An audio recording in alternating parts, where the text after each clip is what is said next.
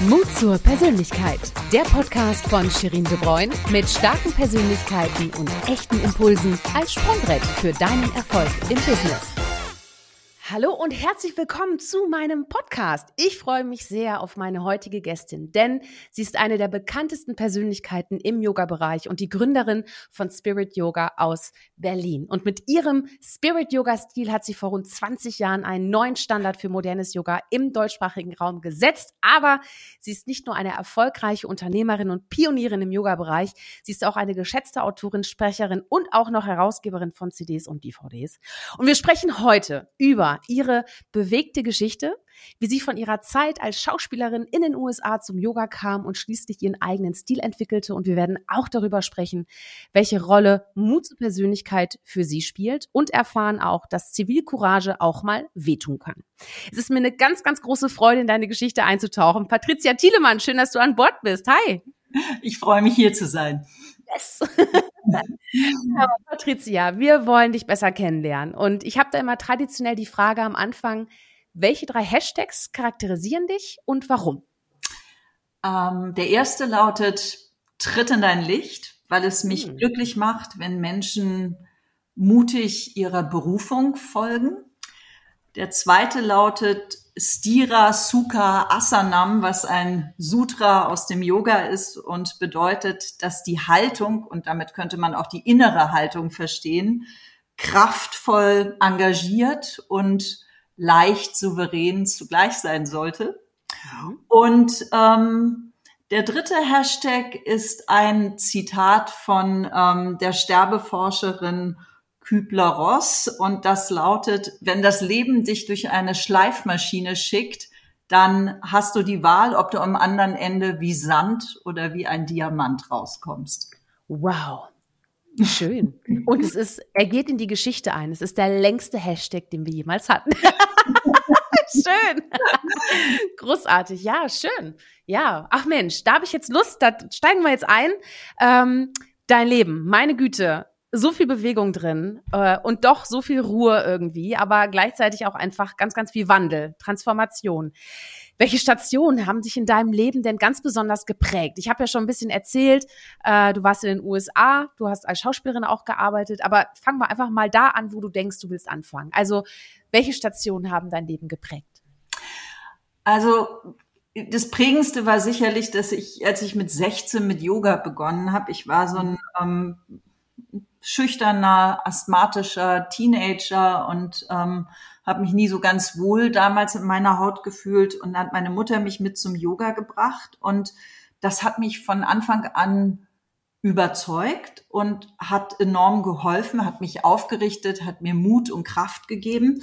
Und ich hätte damals noch nie gedacht, dass ich das mal beruflich machen würde, sondern ähm, es war für mich damals irgendwie ganz klar, dass ich Schauspielerin werden würde, weil ich so als Kind in Hamburg im Kinderballett war und darüber immer so in äh, Weihnachtsmärchen an den verschiedenen Theatern mitgespielt habe und äh, in Musicals und so. Und dann habe ich den Weg eingeschlagen, bin nach Amerika gegangen, erst nach New York und später nach Los Angeles, äh, weil ich dachte, das sei irgendwie für mich die große Erfüllung. Und habe dann aber relativ schnell gemerkt, dass das, was ich in der Schauspielerei gesucht habe, ähm, ich viel mehr im Yoga für mich finden konnte. Und manchmal braucht so Um- und Irrwege, um das eigene besser greifen zu können. Mhm. Ja, das stimmt. Was, also was war denn das Faszinierende damals, was du an der Schauspielerei so toll, toll fandest? Naja, ich habe gedacht, ähm, ich kann dort sowas Beseeltes zum Ausdruck bringen. Mhm. Es hat mich immer beeindruckt, wenn ich so Filme von Vanessa Redgrave oder Meryl Streep gesehen habe und so und habe gedacht, ah, da mhm. kommt sowas zur Sprache, was ganz wesentlich ist. Und ähm, das ist mir aber damals immer ähm, vergönnt gewesen, weil ich immer so Klischee-Rollen gespielt habe und auch selber gemerkt habe, ich komme da gar nicht so ran. Das ist irgendwie mhm. nicht ähm, mein Metier. Und dann war klar, ähm, im Yoga ist es viel mehr über den Atem und so, dass es, dass ich da nicht spielen muss, sondern eben ich selbst sein darf. Und das fand ich heilsam und gut. Ja, das finde ich halt ein krasser Unterschied, ne? Also äh, vor allem Schauspielerei spielst du ja eine Rolle. Ne? So natürlich, glaube ich, identifizierst du dich in dem Moment natürlich stark oder du gehst halt sehr stark in diese Charaktere rein und und wirst quasi eins für eine gewisse Zeit, ne? So, aber du spielst ja eine Charaktere. So und beim Yoga ist es ja komplett das Gegenteil. Das ist ein krasser Kontrast. Empfindest du das auch als krassen Kontrast? Das ist ein krasser Kontrast, aber ich muss auch sagen, dass mir jetzt eben viele Jahre später so das Sprachliche, was natürlich durch die Schauspielerei geschult ist und auch so ein Sinn für Timing, für mhm. Spannung mhm. und so, dass mir das schon zugute kommt, aber ähm, trotzdem hat es so diesen Umweg gebraucht und ich glaube, jeder hat ja sowas, was, wo er dann spürt, das ist hundertprozentig meins und da habe ich gemerkt, im Yoga bin ich angekommen. Cool. Und das hast du dann damals schon ähm, während der Schauspielerei auch schon gemerkt, weil da hast du auch schon Yoga gemacht und so. Wie, wie kam denn der Moment für dich, wo klar war, okay, jetzt greife ich meinen Mut zusammen, jetzt mache ich das. Kannst du dich noch an den Moment erinnern? Ja, ich habe damals eher so aus der Not heraus, als ich in Los Angeles gewohnt habe und dann habe ich immer so ähm, alle vier Wochen mal so eine Klischee-Rolle, irgendeine so Cameo-Rolle in irgendeiner Fernsehserie oder in irgendeinem Werbespot bekommen, weil ähm, ich ganz gut so Hildegard, die Kampfschwimmerin, spielen konnte und natürlich okay, cool. ähm, so absolute Klischee-Rollen da gab. Und ähm, das war dann auch okay, um die Miete zu bezahlen, aber das hat dann irgendwann echt so einen Leidensdruck in mir ausgelöst, dass ich gesagt habe, das ist so billig, dass ich eben nur immer die Frau bin, die Arr macht ja. äh, oder die böse Krankenschwester, die die Todesspritze setzt. Und das, das war so traurig für mich. Und dann ähm, hat, hat mich so diese Not damals zum Yoga geführt, dass ich gedacht, ich brauche was, was da Ausgleich mhm. schafft, wo ich eben nicht nur, weil ich groß und blond bin, dieses Klischee bedienen muss. Und das hat mir dann erstmal enorm gut getan. Und da habe ich gedacht, ach, dann mach doch mal eine Ausbildung. Und dann kam noch eine Ausbildung und noch eine Ausbildung. Und ich habe ganz schnell eben gemerkt, dass, ähm, dass ich da viel mehr Gestaltungsfreiraum mhm. habe, dass ich in der Schauspielerei so darauf angewiesen war, ähm, eben, dass andere sich für mich entscheiden. Und im Yoga hatte ich das viel mehr in der Hand und da war auch gleich eine Resonanz von den Leuten da. Und ähm, Insofern ähm, habe ich dann gemerkt, okay, das geht ganz unverkrampft. Natürlich mhm. muss ich da auch noch was tun und mir Dinge aneignen und mich mit dem Yoga tief auseinandersetzen. Aber manchmal gehen die Dinge ja dann auch ganz leicht und fühlen sich stimmig an. Und so war das. Und da war klar, mhm. das andere muss dran glauben. Ja. und, und sag mal, ähm, war das dann so, dass du gesagt hattest, okay, ich will jetzt zurück nach Berlin und dann kam erst die Idee mit dem Yoga oder weil du hast ja deinen eigenen Stil entwickelt. Wie kam es überhaupt dazu und dann hast du den ja auch in Berlin etabliert? Also gibt es da eine Geschichte? Hängt das zusammen irgendwie? Ja, also ich habe erst mal fast neun Jahre in Los Angeles Yoga gelernt und unterrichtet und bin dann eben immer da über die siebenspurigen Autobahnen von einem Yogastudio zum nächsten gerast und dann noch drei Privatstunden auf dem Weg nach Hause obendrauf. Und ähm, das war alles gut und schön so in der Lernphase. Und irgendwann habe ich aber gedacht, nee, ähm, du möchtest das eigentlich in deiner Muttersprache unterrichten, weil eben vieles so, was so in Los Angeles, ähm, was mir am Anfang schon gefallen hat, dass es so schillernd ist und so viele mhm. unterschiedliche Seiten gibt. Aber ähm, es war aber auch auf der anderen Seite so desperate und, und, es geht so viel um Äußerlichkeiten auch und so viele Menschen sind so verzweifelt und halten an diesem Äußeren so fest und da habe ich gedacht, nee, also eigentlich braucht das vielleicht Deutschland viel mehr und ähm, wenn du nach Deutschland zurückgehst, dann geh nach Berlin, weil Berlin ist so gerade so am entwickeln und wenn man da so ein gutes kalifornisches Lebensgefühl hinbringt, ähm, dann hat das auf jeden Fall einen Wert. Also es ging mir am Anfang darum, so dieses Lebensgefühl, was mir in Kalifornien so mhm. gefallen hat, das nach Berlin zu bringen, diesen, diesen guten, frischen Geist. Mhm. Und ähm, dann mit dem Stil war es so, dass ähm, ich ähm, in Amerika schon ganz gut so meinen Stil gefunden hatte, aber ähm,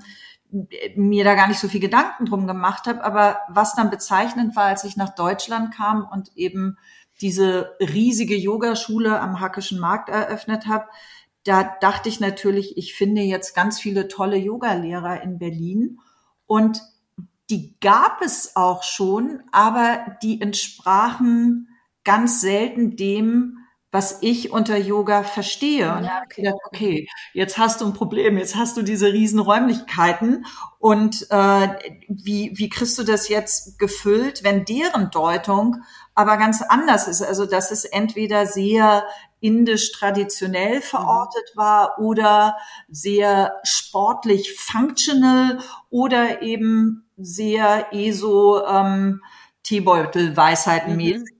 Und, ähm, und auf der anderen Seite hatte das auch alles irgendwie was Gutes und, und ich, das hat, aber aus all dem habe ich dann zunehmend mehr ähm, das entwickelt, was Spirit Yoga für mich auszeichnet und habe dann relativ schnell angefangen, Yogalehrer auszubilden vor 19 Jahren und das sind mittlerweile über 1000 Krass, und so ja. mhm. über die Jahre hat sich halt immer mehr sowas wie eine eigene Handschrift herausgebildet und was aber auch ganz spannend ist, ist, ich glaube, dass das mit dem Jahren, wenn man sich mit Yoga oder mit irgendetwas tiefer auseinandersetzt, wird das jedem Menschen so gehen, dass er seine eigene Handschrift findet und dass sich ein bestimmter Rahmen irgendwann herausbildet. Aber ähm, ist ganz interessant. Früher habe ich da so starken Stempel drauf gesetzt und jetzt, 20 Jahre später, bin ich sehr viel freier in dem geworden, mhm. weil Yoga, das tut dem Yoga auch nicht gut, wenn man, wenn man das so stark ähm, branded und ein USP rausarbeitet und so. Das ist am Anfang alles wichtig, so wie man sagt, es braucht ein halbes Leben, um erstmal eine Identität zu schaffen. Aber in der zweiten Lebenshälfte will die dann auch wieder gelockert werden, damit eben das Eigentliche, das Wesentliche nochmal anders durchscheinen kann.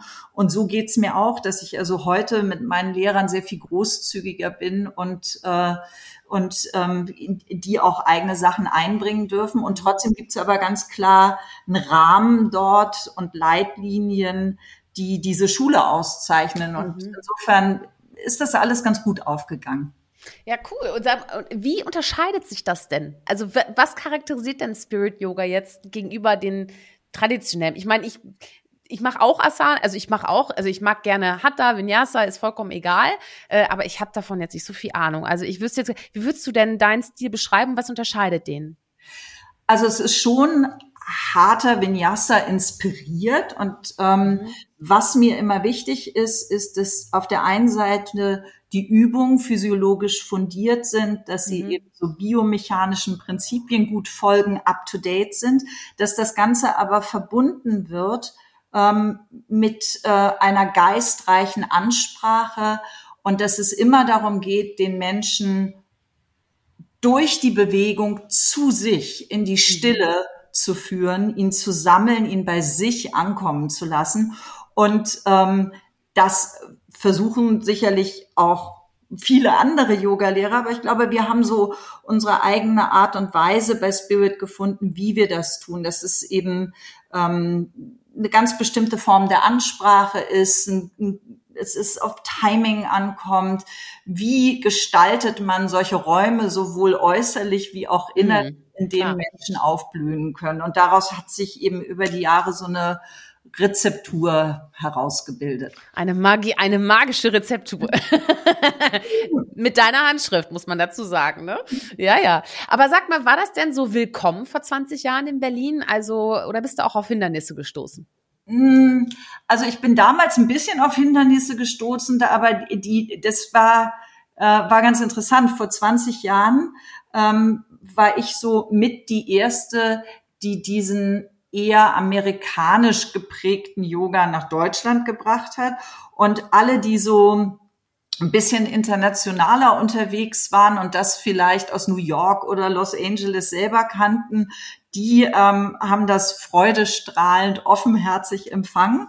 Und ähm, es gab aber erstmal so, ich weiß, als ich damals meinen Gründungskredit äh, von der Bank brauchte und so, da hat's ganz schön Überzeugungskraft mm. gekostet, weil da war halt Yoga noch so was ganz Weltfremdes und die haben dann gefragt, ob ich irgendeiner Sekte angehöre ja. und äh, gedacht, ähm, ja. wie man denn bitte damit Geld verdienen könnte und so. Mhm. Und ähm, das brauchte erstmal Überzeugungskraft, aber es ist erstaunlich, dass mir das damals gut gelungen ist. Ich würde sagen, die größeren Herausforderungen, die kamen eigentlich erst mit den Jahren, weil ähm, am Anfang war es halt so, dass äh, jeder in Berlin Matte, äh, Mitte seine bunten Yogamatten ausgerollt hat und Spirit war the place to be.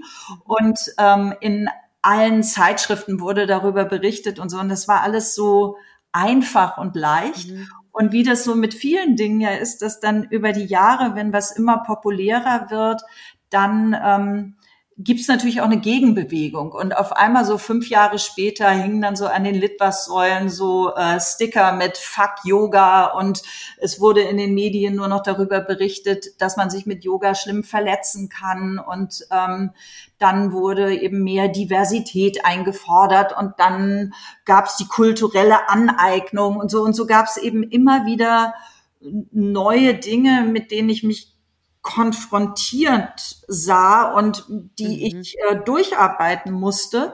Und das hat am Ende die Sache gut gemacht. Deswegen ist auch, glaube ich, so dieser Spruch von der ähm, Kübler-Ross so, wenn das Leben dich durch eine Schleifmaschine schickt, hast du die Wahl, ob du am Ende da wie Sand oder wie ein Diamant rauskommt. Das war so ein ganz guter ähm, Kompass für mich, mhm. dieses Zitat, weil ähm, da gab es auch viel Reibung und Widerstände und so. Und ähm, trotzdem 20 Jahre steht, später steht das Ganze gut da, ist solide. Ähm, und ich habe das Gefühl, auch ich habe mich dadurch gehäutet und gewandelt. Also ähm, ich kann mich mit Spirit Yoga auch heute voll und ganz identifizieren und habe mhm. ein tolles Team und so. Und das war aber ein, ein langer und manchmal auch steiniger Weg. Mhm. Ja. Ja, und sag mal, wir sind ja hier im Podcast Mut zur Persönlichkeit. Deswegen, ich muss dich natürlich jetzt fragen, was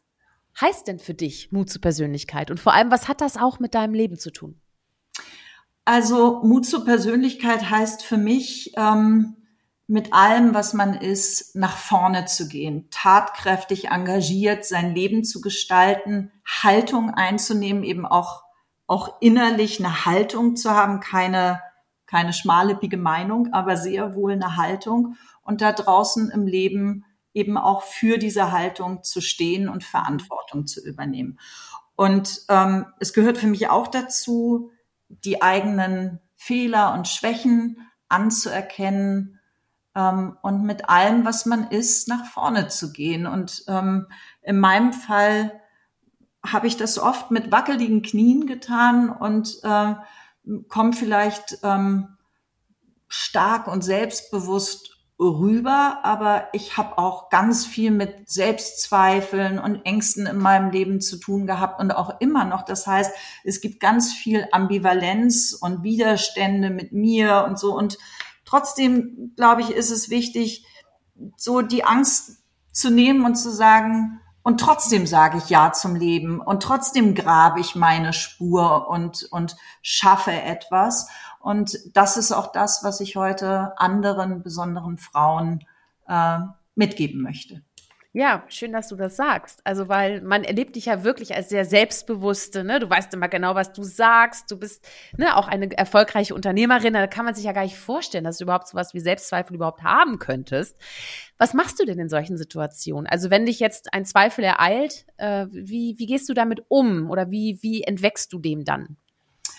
Also, ich merke immer erstmal, wenn der Selbstzweifel kommt, ähm, dass ich erstmal in so eine Erstarrung, in so eine Lähmung gehe und, ähm, und eigentlich dann, weiß ich nicht, einen halben Tag nix mache und einfach nur starr bin. Und ähm, es gibt dann doch eben so die Stimme der Vernunft, die sagt, beweg dich, atme, geh raus, renn um See, mach dein Yoga, atme tief durch und dann ähm, lockert sich erstmal was. Es ist dann nicht weg, aber dann merke ich, es löst sich was und es kommt erstmal an die Oberfläche.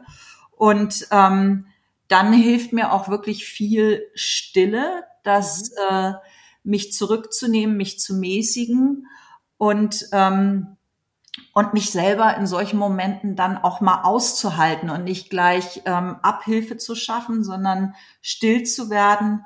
Und ähm, daraus ziehe ich immer auch, auch Glaube, also durchaus auch mhm. das Gebet.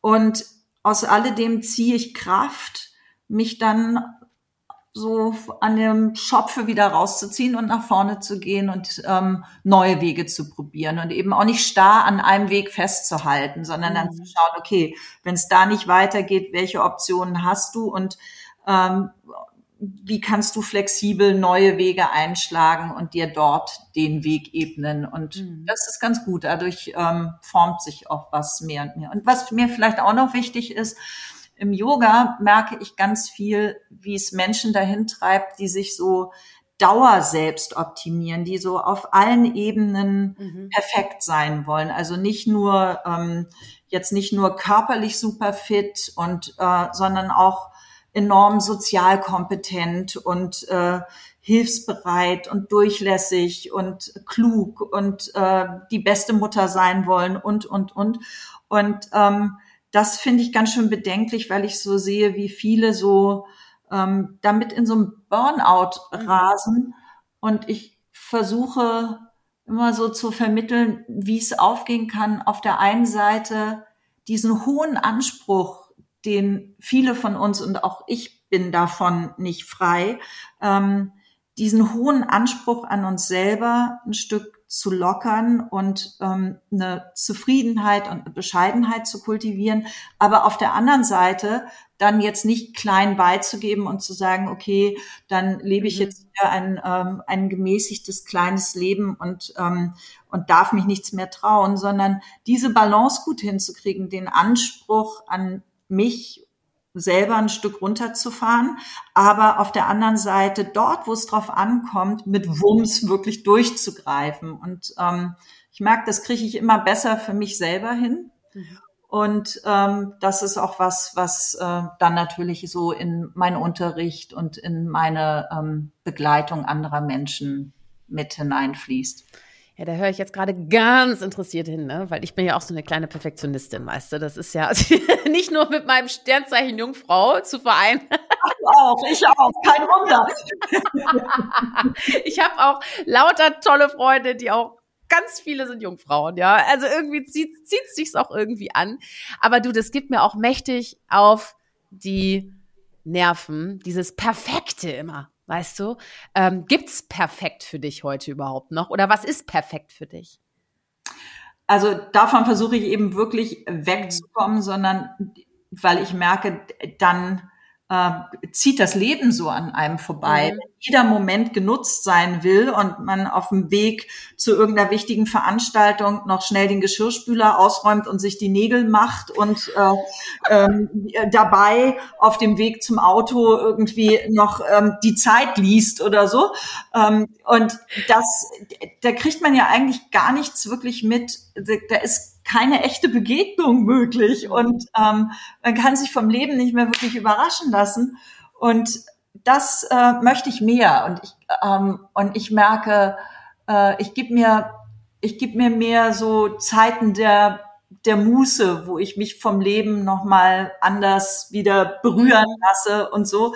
Aber das ist natürlich auch leicht gesagt ähm, für jemanden, der doch verhältnismäßig viel aufgebaut hat. Also ich muss ja auch jetzt nicht großartig mich beweisen, aber ich kenne das halt alles und mhm. manchmal rückblickend denke ich, ah, da hättest du aber auch schon in deinen 40ern oder so hier und da mal einfach milde walten lassen können und es wäre gut genug gewesen und so. Mhm. Und, und das hole ich jetzt auch ein bisschen nach. Ja, sehr gut, sehr gut, sehr gut. Du sag mal, apropos ähm, aufgebaut. So, du hast ja wirklich äh, ein, ein, ein, eine Wahnsinnswelt um Spirit Yoga ja auch gebaut. Du hast äh, viele im Team.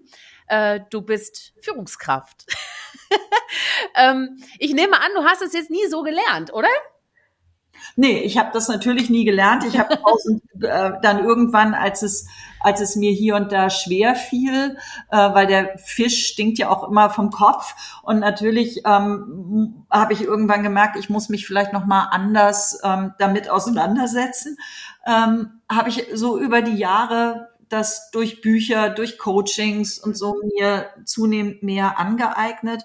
Und ähm, heute würde ich sagen, ähm, führe ich das Ganze mütterlich. Und das ist ganz mhm. interessant, weil ich so vor meinen Kindern habe ich immer gedacht, so als Chefin, da muss man durchgreifen mit Eisenhand und das muss, äh, das ist wie Flöhehüten und so. Und diese etwas schmallippige Haltung, die ähm, hat sich dann natürlich auch in meinem Unternehmen wiedergespiegelt. Mhm. Und ähm, das ist nicht gut. Und da habe ich so über die Jahre doch auch federn lassen müssen und mir die eine oder andere Kritik anhören müssen.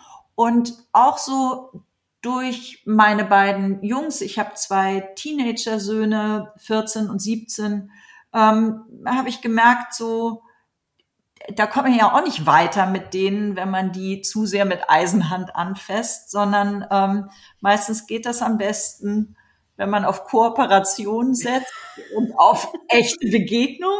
Und ähm, das, was ich durch die beiden Jungs gelernt habe, das habe ich dann so über die Jahre auch zunehmend mehr in mein Unternehmen getragen. Mhm. Und heute gelingt es ganz gut, andere dort zu befähigen, ihnen Rückendeckung zu geben, damit meine Mitarbeiter auch aufblühen können, weil das tut am Ende ja mhm. auch dem großen Ganzen wieder gut und so. Aber auch das war ein Weg.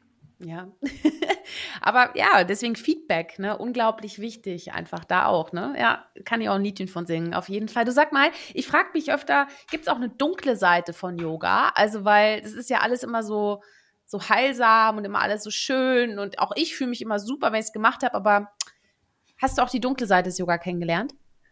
Ja, also die dunkle Seite ist, ist denke ich, ähm, dass es nicht alles heilen kann mhm. dass es Brüche im Leben gibt, Stachel, die tief sitzen, die auch bleiben. Und es wird ja gerne so suggeriert, mit Yoga ist alles möglich. Und das geht mir manchmal ganz schön auf den Keks, weil ähm, dadurch ist das so entgrenzt. Und ich glaube, die Tatsache, dass wir irgendwann alle sterben werden, krank werden und sterben, der kann man nicht entkommen.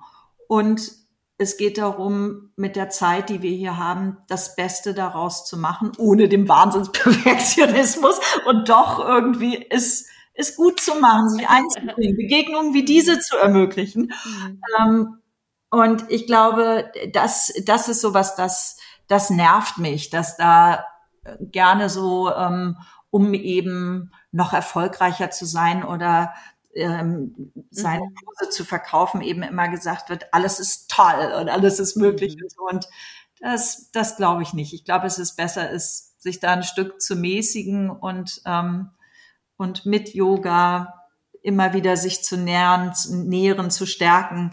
Aber es ist keine Wunderwaffe. Und ich glaube, das ist wichtig. Und die andere Sache, die ich auch erlebe, ist, ähm, dass es leider auch so ganz schön so Missbrauchsgeschichten gibt, was man ähm, ja gar nicht unbedingt vermuten würde, aber ähm, das läuft halt im Yoga so, so ein bisschen anders, ähm, vielleicht nicht so nicht so plump wie in der Filmwelt, mhm. aber trotzdem ähm, gibt's das ganz viel, dass eben gesagt wird, so ja, ich kann ähm, äh, kann dich kann dich heilen und kann, äh, ich, ich spüre deine, ähm, deine sexuelle Energie stagniert und alles ist Liebe und, ähm, und durch den Austausch befreie ich dich und so und dass eben eine mhm. ganze Reihe von Frauen für sowas empfänglich sind, weil sie ähm, im Yoga im Grunde genommen jemanden suchen, Guru suchen, der sie bei der Hand nimmt und ihr Leben gut macht anstatt dass man jemanden begleitet ja. und denjenigen selbst auf den Weg bringt. Und ich glaube, da ist viel im Wandel so im Yoga, aber natürlich zieht das, wenn da so ähm, ja. der Allwissende und so. Und das, ja. ähm, das äh, finde ich ganz schön bedenklich, weil ich glaube, am Ende schwächt man damit Menschen mehr, als dass man sie tatsächlich stärkt. Ne? Ja. Ist ja auch keine Lösung, sie in eine gewisse Abhängigkeit zu bringen, ne? Weil das wäre dann schon eher so, so in diese Sektengeschichte rein, ne? Ja. Wohl, aber, ja. aber du, apropos ähm, äh, plump, du hast äh, eine, eine sehr spezielle Erfahrung gemacht und, und äh, sehr, sehr starke Haltung gezeigt und auch Zivilcourage gezeigt. Und da komme ich natürlich jetzt auf den Wedelfall. Ähm, erzähl doch mal äh, über die, ähm, ja, weil da ist ja ein richtiges Mediengewirbel dann auf einmal entstanden und äh, es ist auch sicherlich eine schwere Zeit, nehme ich an, gewesen. Aber erzähl einfach selber, ähm, ja, was heißt es für dich, Zivilcourage zu zeigen und welche Erfahrungen hast du gemacht? Ja, das war ganz interessant, dass so vor, ich glaube vor vier Jahren war es, ähm, dass äh, eine Journalistin vom Zeitmagazin auf mich zugekommen ist und gesagt hat, du hast doch da mal was vor 25 Jahren erlebt mit dem Regisseur Dieter Wedel. Ähm, wärst du bereit, darüber in einem Interview zu sprechen? Mhm. Und dann habe ich im ersten Moment gesagt, nee, das ist 25 Jahre her. Ich konnte mich damals wehren. Ähm, das finde ich jetzt irgendwie merkwürdig, wenn ich da 25 Jahre später drüber rede. Und dann ähm, habe ich aber gehört, dass äh, der eben tatsächlich nicht nur eine, sondern mehrere Frauen übelst vergewaltigt hat. Und dann habe ich äh, zu Hause gesessen und gedacht, okay, wie gehst du jetzt, wie gehst du jetzt mit dieser Situation um? Ähm, gehst du damit raus, um diesen Frauen Rückendeckung zu geben auf die Gefahr hin, äh, dass du jetzt auf einmal irgendwie durchs, als Missbrauchsopfer durch die Nation gehst oder dass Leute irgendwie sagen, wieso geht die jetzt mit so einer Geschichte 25 mhm. Jahre später nach vorn? Und ähm, das hat mich Kraft gekostet, Ja dazu zu sagen. Und ich fand es aber eben das einzig Richtige, einfach um diesen Frauen Rückendeckung zu geben und auch um dafür zu sorgen, dass sich gesellschaftlich was ändert und dass solch Machtmissbrauch, wie ich ihn damals erleben musste und viele Frauen eben noch viel extremer als ich, dass sowas in Zukunft nicht mehr stattfindet. Und ich kann nicht auf der einen Seite in meinen Yogakursen und auf meinen mhm. Ausbildungen und Retreats ähm, gerade Frauen ähm, Rückendeckung geben und ihnen vermitteln, wie sie in ihre Kraft kommen und dann bei sowas in die Knie gehen und zu sagen, nee, das mache ich nicht. Und deswegen habe ich mich nach anfänglichen Winden dafür entschieden. Und das war aber wirklich auch nicht ganz einfach. Mhm. Ja, was ist da so passiert dann, als du die Bombe hast platzen lassen, wieder nach 25 Jahren? Ja, da ähm, war das dann wirklich in allen Medien und ähm, es gab auch eine ganze Menge Gegenwind ähm, und der sah nicht schön aus. Also mhm weil ähm, gerade so mit der Vorgeschichte, dass ich so ambivalent war und gedacht habe, ey, will man mm. nach vorne gehen? Und mm. auf einmal hieß es dann, da will sich eine drittklassige Schauspielerin aufspielen und sich ins Lampen ins, mm. mit so einer Geschichte spielen und wo ich gedacht habe, oh mein Gott, das wäre, das ist die letzte Geschichte, mit der man irgendwie äh, nach vorne, also da hat man ja nichts von, das ist einfach ähm, mhm. einfach schwierig. Und, ja. das kam ganz viel und eben auch, dass dann so, äh, so, so Boulevardblätter ähm, dann tatsächlich mich regelrecht verfolgt haben und gesagt haben, ja, wir haben hier üble Geschichten aus ihrem Leben und wenn sie die jetzt nicht morgen erzählen, dann äh, erscheint übermorgen was äußerst Unschönes in der Zeitung und das wollen sie doch sicherlich nicht. Ne? Und wo ich gedacht habe, what the fuck? Ähm, so kann das also laufen. Und das hat mir aber am Ende, also auch wenn ich in dem Moment mich das ganz schön verstört hat, habe ich gedacht, und deswegen war es genau richtig, das mhm. zu machen, weil wie bitte geht eine Frau damit um, der wirklich was Furchtbares passiert ist und die dann, dann so angegriffen wird, ähm, da war mir klar, damit muss man nach vorne gehen. Gerade ich, ähm, wo, wo ich da nicht zutiefst verwundet bin durch das Erlebnis, was ich da hatte. Also am Ende war es richtig und ich glaube, es hat auch gesellschaftlich was bewirkt. Und darum ging es ja, dass es eben jetzt auch Anlaufstellen äh, beim Film viel mehr gibt, dass so ja. Castings gewöhnlich mhm. nicht mehr nur mit dem Regisseur stattfinden, sondern dass das eben immer mit mehreren Personen ist und so. Also ich glaube, das hat eine Tür aufgestoßen und insofern war das absolut richtig, das gemacht zu haben. Aber was für eine krasse Geschichte. Sowieso krass, was du erlebt hast, aber dann auch noch das, ne? Und dann nach 25 Jahren dabei hast du ja eigentlich was Gutes, Gutes im Sinn gehabt, ne? Und sag mal, was, was rätst du denn den Menschen, die auch Haltung zeigen wollen? Aus Angst, vielleicht, vielleicht machen sie es nicht, weil sie Angst haben auf, auf Gegenwind, ne? Aber was, was rätst du ihnen? Also ich glaube, am Ende muss es natürlich jeder selber wissen, aber ähm, jeder von uns hat im Leben eine Geschichte und etwas zu geben, etwas zu teilen, was vielleicht diese Welt ein klein bisschen besser macht.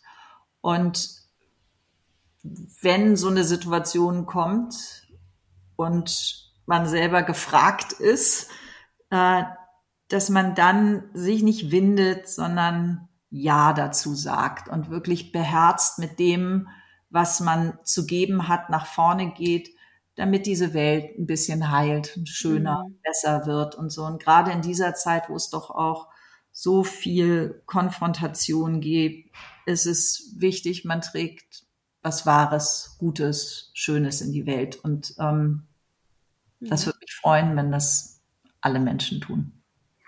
Es könnte dein Schlusswort zu Mut zur Persönlichkeit sein, ist es aber nicht. ist es aber nicht. Nein, nein, nein. Ach, schön gesagt. Ja, ja. Du, ähm, du wirkst jetzt auch im Gespräch so ruhig, so, ne? Also, nee, Moment, bevor ich, ach, was mache ich jetzt? Nee, ich gehe noch mal ganz kurz einmal zurück. In der Situation, was hat dir da am meisten geholfen, die Ruhe zu bewahren? Was hat dich sozusagen in der Situation stark gemacht, resilient gemacht vor allem auch? Es waren wieder zum einen die stille Momente, mhm. weil ich bei aller Verunsicherung durch die Stille immer wieder gespürt habe, das ist richtig und ähm, es gibt für mich keinen anderen Weg und ich glaube, zu viele äußere Stimmen mhm. verunsichern mich eher und Stille hilft mir wirklich auf mein Bauchgefühl, auf meinen meine Intuition gut hören zu können. Ähm, also Rückzug war wichtig. Mhm. Und es war auch der Zuspruch anderer starker Frauen, die, mhm. äh, die solidarisch waren und die gesagt haben, hab Rückgrat, geh nach vorne und dass das auch enorm geholfen hat. Also ähm, die Gemeinschaft, die Begegnung mit anderen Menschen, die mir wohlgesonnen sind das hat mir enorm Kraft gegeben. Und auch gerade durch dieses Erlebnis ist das was, was ich dadurch vielleicht nochmal anders selber auch weitergeben möchte, weil ich einfach merke, das kann schon helfen, wenn andere hinter einem mhm. stehen und sagen, geh, wir stehen wie Schutzpatronen hinter dir. Absolut, absolut. So, und jetzt will ich es aber wissen. Was bringt dich denn mal so richtig auf die Palme, Patricia? Weil du bist so ruhig und du hast so eine angenehme Stimme. Man, man sieht es ja. Also an dieser Stelle, es gibt auch unseren Talk als YouTube-Video, deswegen auch gerne mal reingucken. Äh, ja, was bringt dich denn auf die Palme? Was macht dich ganz verrückt? Ah, ähm, die Technik. Nein, Quatsch. ja, also, also sowas wirklich, so wenn ich, äh, wenn ich, wenn ich hilflos bin, wenn ich irgendwie technisch ähm, überhaupt gar nicht zurechtkomme, wenn die Dinge nicht funktionieren, auch ähm, so, ja, auch finde ich, ich habe es jetzt gerade erlebt, dass ich ähm, den Führerschein für meinen Sohn gestern anmelden wollte. Das muss man ja am Bürgeramt anmelden. Mhm. Und dass es dann heißt, ja, nee, also Termine gibt es aber erst im Juni. Ähm, wenn überhaupt. Und, und wo ich denke, hä? Wie kann denn sowas sein, dass wenn du irgendwie einen neuen Personalausweis brauchst oder einen Führerschein anmelden willst, dass man da nicht zum Amt gehen kann und das einfach machen kann. Also sowas bringt mich auf die Palme. Ja, ähm, kann ich verstehen. und auch wenn, wenn, äh, wenn Menschen so kleinkariert und eng und besserwisserisch sind. Das ist, äh, das erlebe ich auch manchmal in Berlin, dass, weißt du, wenn man dann irgendwie beim Einparken, da gibt's immer irgendwie n, jemanden, der, der da steht und guckt und sagt, na, wären Sie aber fast gegen den Pfahl gefahren, ne? Und so, und wo ich das Gefühl habe, dieses ständig auf Fehltritte aufmerksam, dieses Moralisieren und, ähm, und eben nicht wohlgesonnen sagen, ähm, ich helfe ihm mal, dass Sie da gut reinkommen, sondern Nein, nein, nein, immer den Fehler aufzeigen. Und mhm. das, das geht mir schon ganz schön auf die Nerven, wenn Menschen so unterwegs sind. Aber dann besinne ich mich immer wieder und kann das mit Humor nehmen und äh, freue mich, dass ich mein Yoga habe und das Weite und Raum gibt. du sag mal, gibt es, wenn, wenn du dir jetzt vorstellen würdest, du säßest an einem anderen Schreibtisch mal für eine Woche und du könntest dir aussuchen, welcher Schreibtisch das wäre oder welcher Ort, wie auch immer. In welche Haut würdest du gerne mal reinstüpfen und was würdest du gerne machen? Ähm. weißt du, das ist jetzt vielleicht ähm, ähm, ungewöhnlich, aber ich glaube, ähm, ich würde wirklich gerne mal länger in einem Kloster leben, mhm. ähm, um so das klösterliche Leben so, so ganz in mich aufzusaugen, frei von ähm, all den weltlichen Widrigkeiten, die tagtäglich so ähm, erledigt werden wollen und, und all den all der mhm. Verantwortung, die mhm. da so ist, ähm, dass ich mich mal so ganz auf das spirituelle Leben in einem Kloster einlassen könnte und, ähm, und in den Austausch mit geistlichen Menschen komme, die, deren ganzes Leben sich ähm, um Glaube und Gott dreht.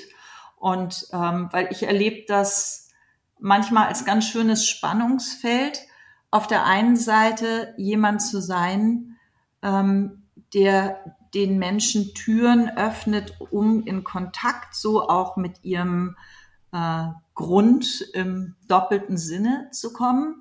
Ähm, und aber eben auf der anderen Seite auch diejenige zu sein, die die die Hemden für ihren Mann bügelt und mhm. äh, die Kinder zur Schule fährt und eine Steuererklärung machen muss und dafür sorgen muss, dass auch mein Unternehmen wirtschaftlich aufgeht und nicht nur innerlich auf der Höhe ist. Und das ist, finde ich, erlebe ich manchmal als ganz schönes Spannungsfeld. Ich glaube, das macht mich auch aus, dass ich eben mit beiden Beinen im Leben stehe, aber trotzdem so eine Sehnsucht habe nach so einem beseelten Grund. Und ähm, deswegen würde ich das gerne mal länger mhm. erleben mich äh, so mal von allem Weltlichen ein Stück befreien, wenn ich könnte. Ja, daran kannst du dich ja mal bei zu gegebener Zeit nochmal zurückerinnern an diese Antwort. Mal gucken, wohin dich das führen wird. Schön. Du sag mal, ähm, also wir kommen gleich zum Feuerwerk. Das ist so eine Art Finale, aber bevor wir dahin gehen, würde ich gerne noch mal einen Tipp von dir abgreifen. Und zwar du hilfst ja auch vielen Menschen dabei, eine innere Haltung ja auch zu entwickeln oder diese zu, ja, zu entfalten im Endeffekt bei sich. Ähm, aus deiner Sicht, was gehört denn zu einem Fundament dazu, wenn wir einen starken Mut zur Persönlichkeit für uns etablieren und auch leben möchten? Was gehört für dich damit rein? Ähm, eine hohe Reflexionsfähigkeit, mhm.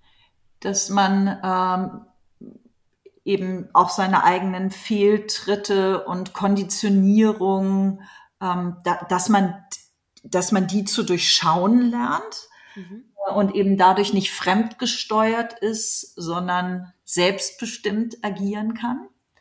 Ähm, dann ein großes Engagement, also immer wieder so in die Tatkraft zu gehen, anzupacken ähm, und eben wenn es schief geht, nachzukorrigieren, neuen Weg einzuschlagen, aus den Fehlern zu lernen, ähm, sich immer weiter zu häuten, bis so das, äh, was wirklich essentiell ist, zum Vorschein kommt. Mhm. Und ähm, am Ende des Tages eben auch der die Anbindung an eine größere Kraft. Und das muss jetzt gar nicht der liebe Gott sein, sondern dass das Leben keine Nabelschau ist, sondern dass, dass man sich auf etwas Größeres bezieht. Und das kann ähm, das Wunder der Natur sein, das Geschenk des Lebens, ähm, der göttliche Grund. Ähm, aus dem, aus dem heraus man agiert, auf, auf den man sich bezieht und daraus in sein Tun und Handeln kommt. Und ähm, das ist das, was ich im Yoga immer wieder für mich ähm, suche und zum Teil finde. Und ähm, das, das finde ich, ist auch wichtig, damit man nicht ständig um sich selber kreist, sondern mhm. tatsächlich sich äh, gut, selbstbestimmt, tatkräftig in der Welt einbringt, aber ähm, sich nicht für den mhm. Gral der Weisheit hält. Vielen Dank, ja. Und damit sind wir beim Feuerwerk. Das heißt, ich äh, pfeffer dir jetzt mal einfach ein paar Begriffe entgegen und du antwortest, du wirst schnell checken, wie es geht. Ich leg mal los. okay, also Berge oder Meer? Meer. Halb voll oder halb leer? Halb leer. Hm, das ist das erste Mal, glaube ich. Das ist das erste Mal. Das musst du jetzt mal erklären. Was meinst du? Warum halb leer? Ähm, weil halb leer durchscheinend ist mhm. und ermöglicht, ähm, Neues zuzulassen. Mhm. Wenn halb voll ist so, ähm, voll. ist schon etabliert und voll. Halb leer hat Sehnsucht. Halb leer hat Hunger. Halb leer will was tiefer ergründen. Also wenn, wenn jetzt meine Gästin in Zukunft die Folge mit uns hören, werden sie zukünftig nur noch halb leer sagen, glaube ich. Weil das ist ja eine super schöne Betrachtungsweise. Ja, ja, ja, ja. Nee, nee, Schummeln ist nicht erlaubt an dieser Stelle. So, okay. Laut oder leise?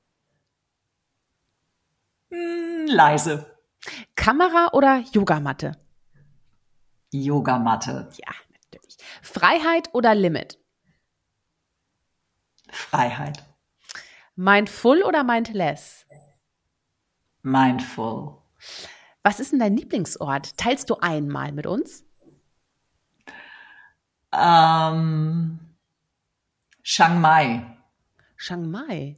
Mhm. Chiang Mai im Norden von Thailand, mhm. weil es da so ähm, ja, das ist so ein echt ein besonderer Ort mit ganz vielen Tempeln und Kunsthandwerk und kreativen Menschen und so. Und mhm. das liebe ich. Man sieht auch im Hintergrund bei dir, sieht man auch so schöne, so einen schönen Schrank, ne? Und so einen schönen Schrein. Oder ist das ein Schrein eigentlich hinter dir? Das, das ist jetzt nur eine Lampe. Eine Lampe, okay. Aber sieht so ein bisschen aus wie so ein kleiner Schrein, ne? Schön. Ja, ja, ja, ja okay. Äh, hast du ein Lieblingsgericht? Mm.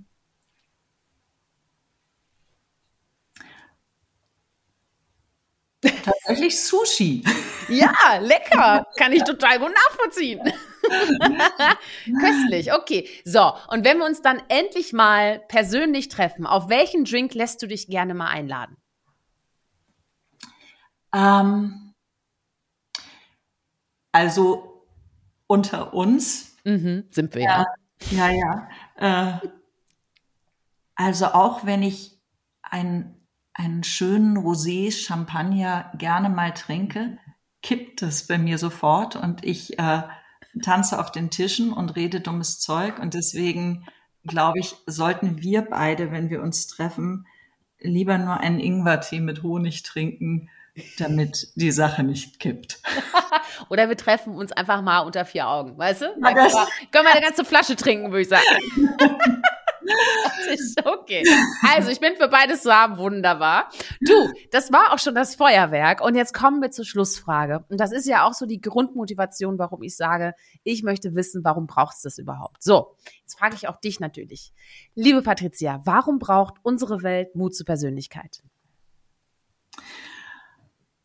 Mut zur Persönlichkeit finde ich es wichtig, damit damit diese Welt ein bisschen besser wird, damit das Schöne, Wahre und Gute in der Welt mehr kultiviert werden kann. Vielen lieben Dank, Patricia. Ich hätte noch, also ewig, ne, weiterreden können. Muss aber auch sagen, das geht mir mit fast allen Gästinnen so, eigentlich mit allen. ich danke dir ganz herzlich. Liegt dir noch irgendwas auf der Seele? Möchtest du noch irgendwas loswerden? Habe ich irgendwas vergessen? Oder wir haben doch eigentlich eine gute Round-off gehabt, ne? Ja, wir haben auf jeden Fall eine gute Round-off gehabt. Was ich ganz gut finde, ist, so wie wir gesagt haben, halb leer muss gar nicht schlecht sein, weil es Raum lässt. Wir können ja mal eins gemeinsam machen. Mhm. können ja mal ähm, einfach in diesem Podcast jetzt so eine Minute Stille wagen, mhm. damit sich das so, was wir geteilt haben, so setzen kann, ähm, weil dann kann man auch darüber nochmal anders nachsinnen und dann wird es vielleicht gar nicht so konsumiert, sondern kann einfach mal wirken. Das ist eine schöne Idee, das machen wir jetzt. Komm, macht alle mit. Wir machen das jetzt eine Minute. Du, du führst das einfach an, ne, Patricia? Und ihr werdet merken, wenn die Minute vorbei ist, weil dann hört ihr wieder die Podcast-Outro. okay, Patricia, okay, es äh, geht los. dann schließen wir mal für einen Moment die Augen. Spüren, wie unsere Sitzknochen den Boden oder den Stuhl berühren, richten uns daraus gut auf und nehmen wahr, wie der Atem ganz selbstverständlich uns durchströmt.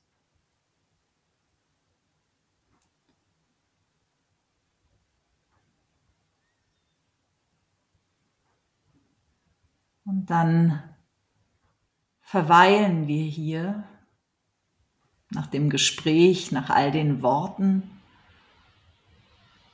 und sinnen mal darüber nach, was das so mit uns macht, was bleibt, was tatsächlich gut und schön ist.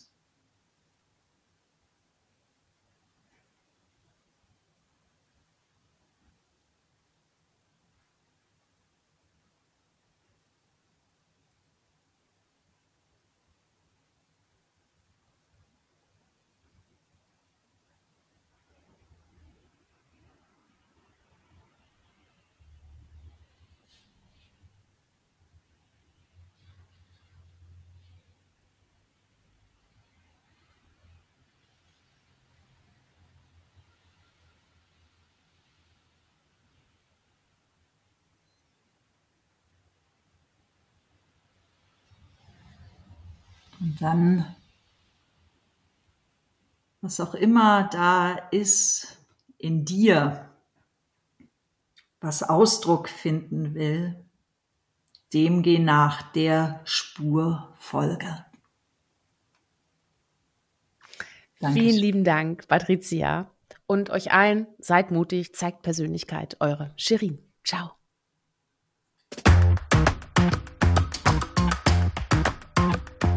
Hol dir deine Portion Mut zur Persönlichkeit.